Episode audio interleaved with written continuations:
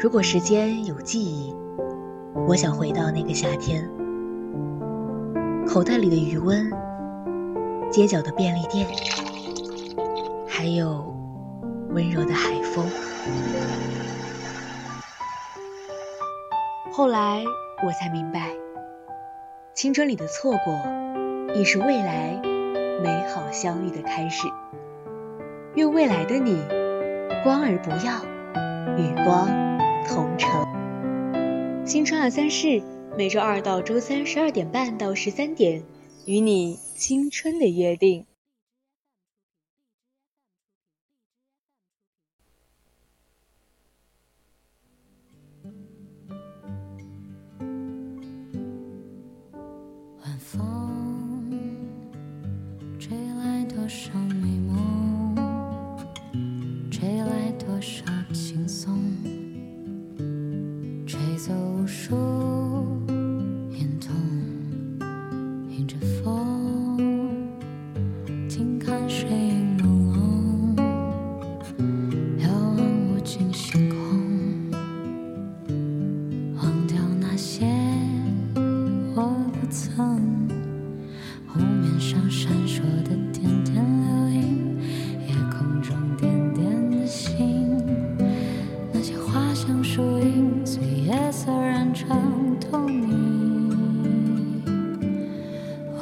轻轻飘荡，心事都不去想。青春只是路过，在这段路程里，我们只是一个过客。时光犹如那枝桠间细碎的阳光，来不及珍惜。它却这样不留痕迹的在我们眼前逝去。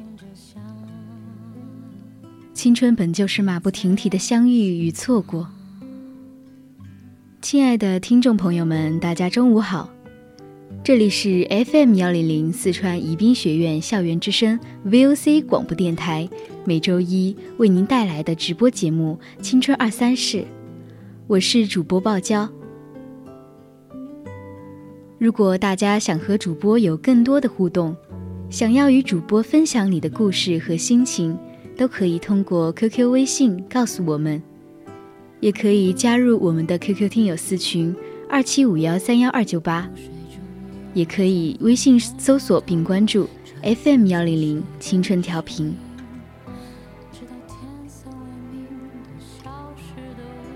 一书曾说：“做人凡事要静。”静静的来，静静的去，静静的努力，静静的收获，切勿喧哗。那么，我们今天青春二三事的主题就是触手可及的低分贝温柔。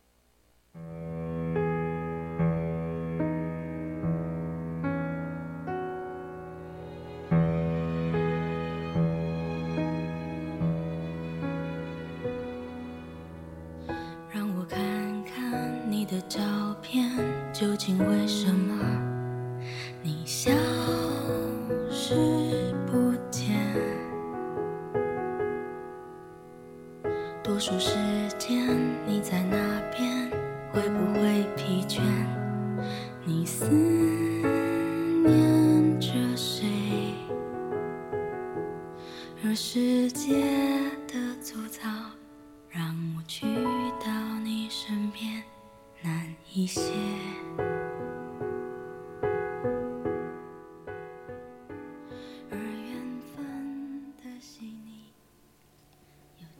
作家王小波说：“从话语中，你很少能学到人性，但从沉默中却能。假如还想学的更多，那就要继续一声不吭。少说方为智慧，沉默才是真经。”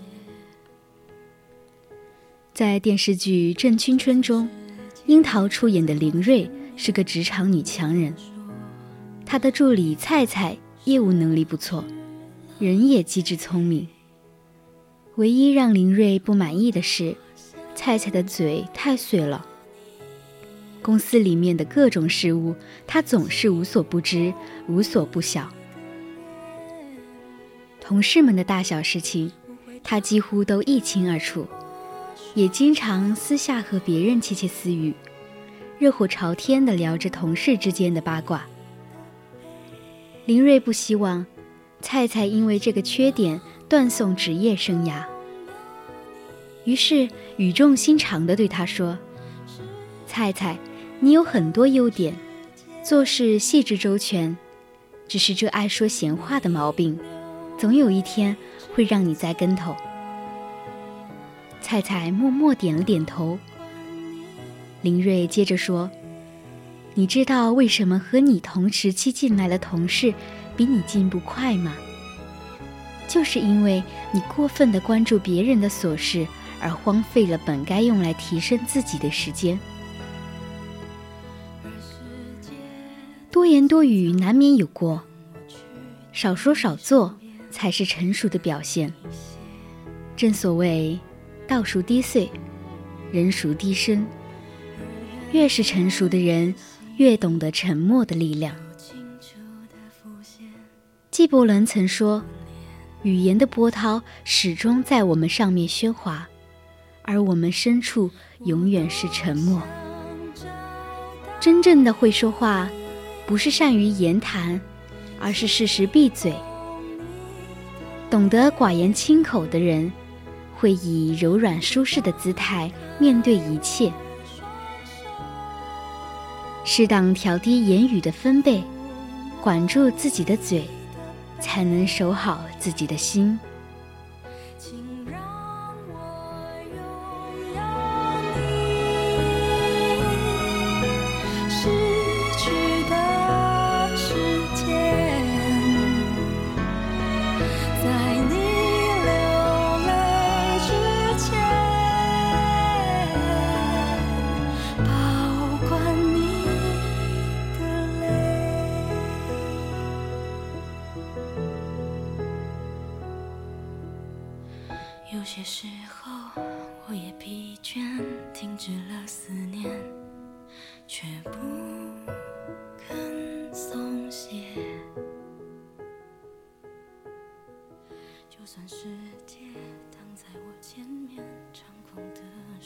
梁实秋说：“大声说话是本能，小声说话是文明。一个人说话音量的高低，虽然只是一个小细节，却能反映你的性格，暴露你的修养，影响你的人际关系。”作家梁爽曾在书里讲过一个自己的故事。一次，他的父母来他家小住。某天晚上，等父母睡觉后，她和老公兴致勃勃地开始看一档辩论节目。看到中途，两人为了维护各自支持的那一方，不禁争论了起来。他越争越来劲，声音也不受控制，越来越大。这时，老公给他比了个嘘的手势，他才意识到。父母已经睡了，于是赶忙压低了声音。结果，神奇的事情发生了。当他轻声细语阐述他的观点时，两人竟然能和谐的一起看节目了。因为就在他开始小声说话后，他的语速变慢了，语言变得轻柔，态度变得温和。也不再像刚才那样激动。那次的经历让他突然意识到，原来很多争吵的导火索都是争执起来不受控制的音量。我越来越觉得，大声说话不是豪爽，而是对他人感受的漠视。说话音量降低几个度。幸福感便能提升好几倍。因为大声嚷嚷只会把对方推得更远，小声说话才能拉近彼此的感情。高声刺耳，低声悦心。说话嗓门越大，越难进行良性的沟通；音量越低，越容易心平气和的交流。你说话的音量，其实就是你内心的样子。真正有修养的人，待人说话从来是温文尔雅、轻声细语的。虽然柔和，却在春风化雨中悄悄温暖了整个世界。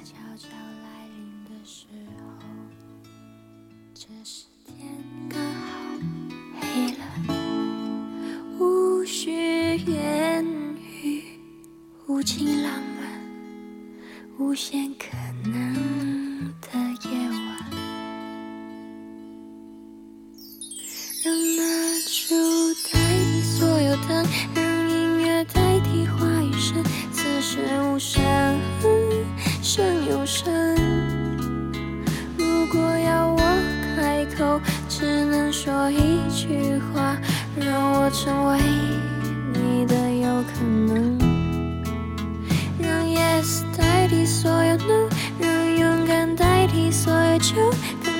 回头，却上心头。如果要我选择，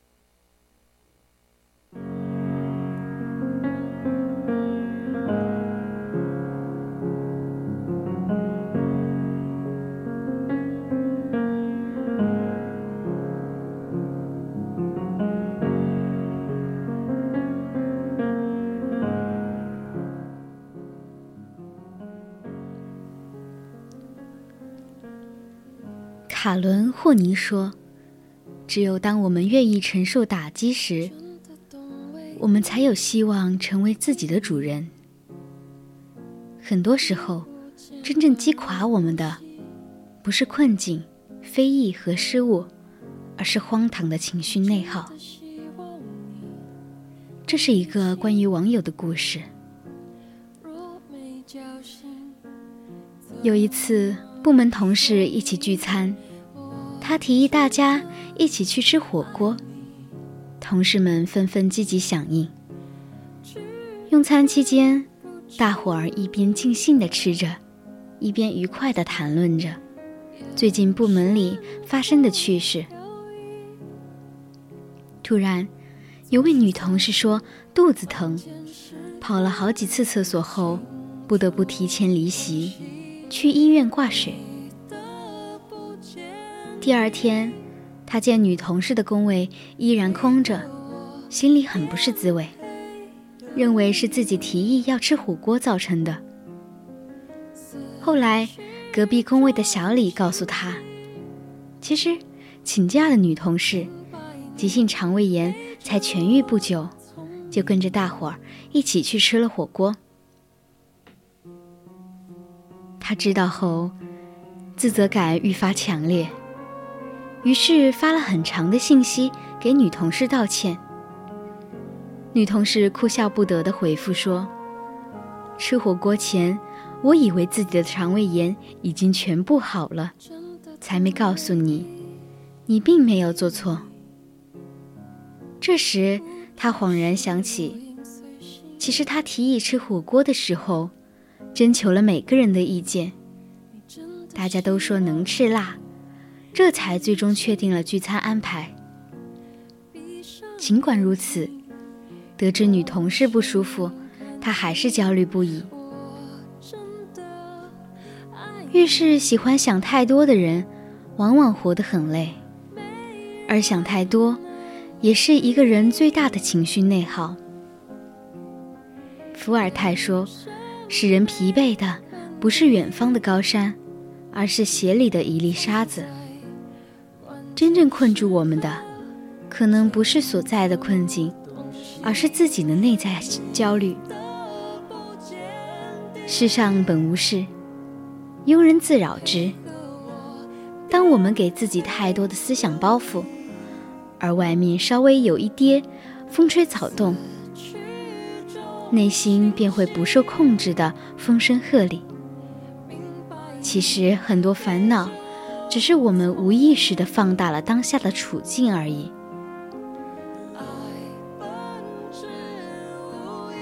英国国民级心理咨询书《蛤蟆先生去看心理医生》里说：“没有一种批判比自我批判更强烈，也没有一个法官比我们自己更严苛。不苛责自己，定期清理内心的情绪垃圾，内心才会干净敞亮，心态才会稳定平和。”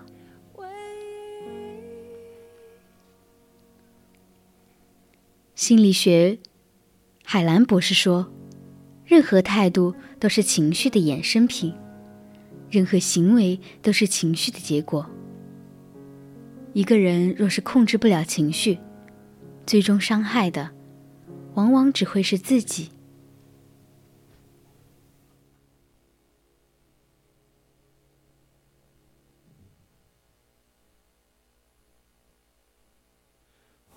许只有你懂得我，就像被困住的野兽。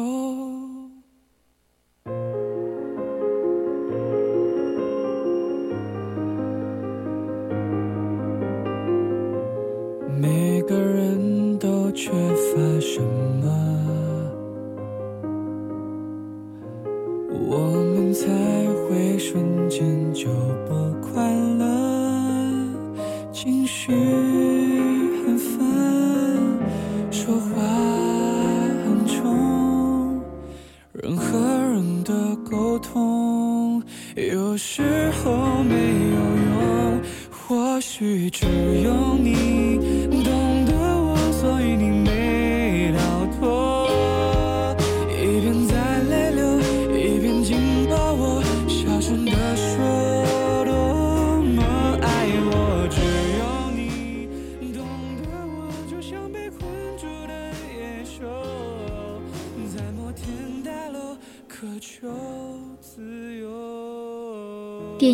空中监狱》中有个情节：军人卡麦隆一次训练完毕，来到妻子工作的小酒馆。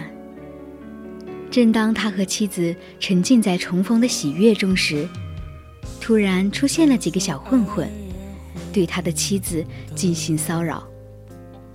卡麦隆瞬间怒火攻心，气愤地撸起袖子要教训小混混。而妻子拼命劝阻，这时他才终于压制住了心里的怒火。可当他离开酒馆准备回家时，又遇到了那几个小混混。听到小混混嘴里说着很下流的话，卡麦隆再也忍不住了，他不顾妻子的劝阻，愤怒地冲过去和他们搏斗起来。混乱中。卡麦隆夺过小混混手里的匕首，一刀捅入对方的胸膛，导致对方当场毙命。最后，因为过失杀人，卡麦隆被判有期徒刑八年。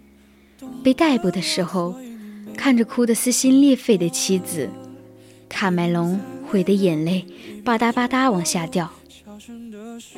可惜祸已酿成，再后悔也无济于事了。一个人所有的坏脾气，最终买单的都是自己。作家叶舟说：“情绪如同一匹桀骜不驯的野马，只有你有办法驾驭它时，它才会为你的人生保驾护航。懂得管住情绪，少一些脾气，生活中才能多一些和气。”曾看到过这样一个故事：两个冤家狭路相逢。其中一人蛮横地说：“我从来不给狗让路。”面对侮辱和挑衅，另一人不仅没有大发脾气，反而侧身让道，微微一笑说：“我恰好相反。遭遇不顺时，发脾气只会让事情变得更糟糕，而控制情绪。”才能消解不幸，免除祸患。只有懂得控制情绪的分贝，克制住脾气，才能留得住福气。有一个晚上，我烧毁了所有记忆，从此我的梦就透明了。有一个早晨，我扔掉了昨天的记忆。从此，我的脚步就轻盈了。人这一生，忙忙碌碌，疲于奔命，不敢懈怠，不能停步，想要的越来越多，身上的包袱也越来越重。有时候，人们活得不快乐，并不是得到的太少，而是欲望太多。让你身心疲惫。只有舍弃一些非必要的东西，才能给心灵留下更大的空间。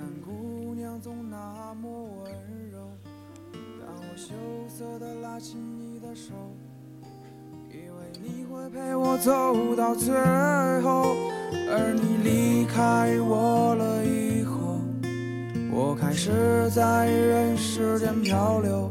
选择过大大小小的梦想，谢谢你不再让我彷徨。你是我情深似海的依赖，我是你早已过时的旧爱。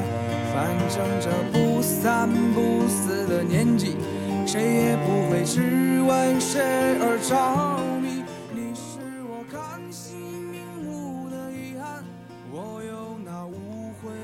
弗洛伊德曾说：“人类是充满欲望，并受欲望驱使的动物。欲望是把双刃剑，适度的欲望能催人奋进，但一个人欲望过剩、贪念过多，却是一场灾难。”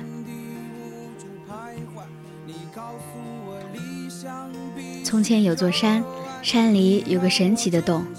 里面藏着用之不尽的宝藏，但是这个山洞的洞门一百年才开一次。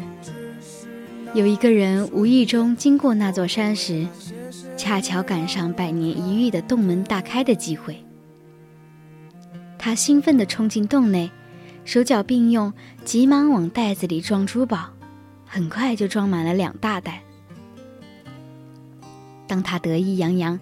扛着两袋珠宝走向洞口时，他心想：机会难得，何不再多装点儿？于是又再次冲入洞中。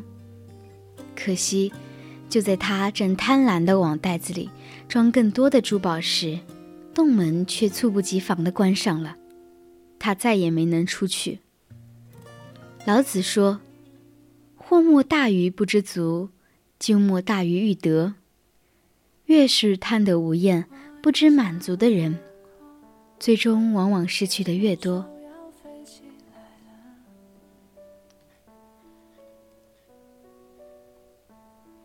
在一档访谈节目里，杨澜问崔永元：“你曾遇到过的最大诱惑是什么？”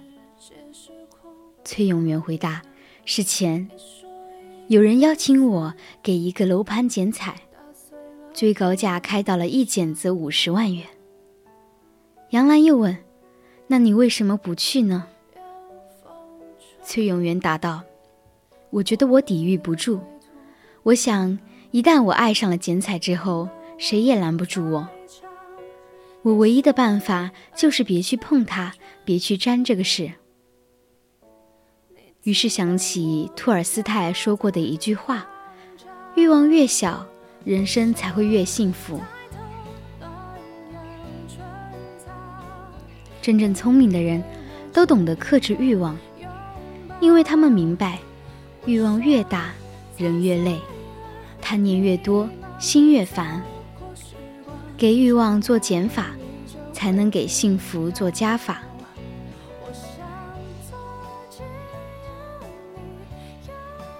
当你无力改变现状时，请打落牙齿和血吞，默默收起负面情绪，保持冷静，从容应对。相信假以时日，你会成为人生的赢家。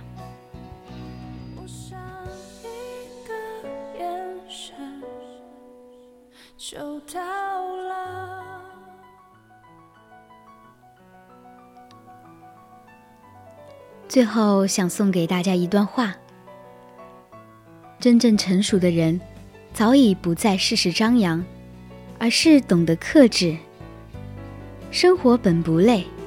累的是说多做少，生活本不烦，烦的是情绪失控；生活本不苦，苦的是欲望过多。把言语、情绪、欲望调至低分贝，人生反而会过得越来越从容洒脱。真正有滋有味的人生，必定是回归到真实简单的自己。愿你我。能够在喧嚣的生活里觅得一份清静，克己自律，向内探索，闲庭信步，度过此生。好了，现在已经是北京时时间的十二点五十八分，今天的青春二三十到这里就要告一段落了。生活没有那么多的诗与远方，更多的是感慨和无奈，无需尽力而为。而要全力以赴，即使没有出色的外表和能力，也要有压倒一切的霸气，用自己的光照亮自己的路。我是主播爆娇，我们下期再见。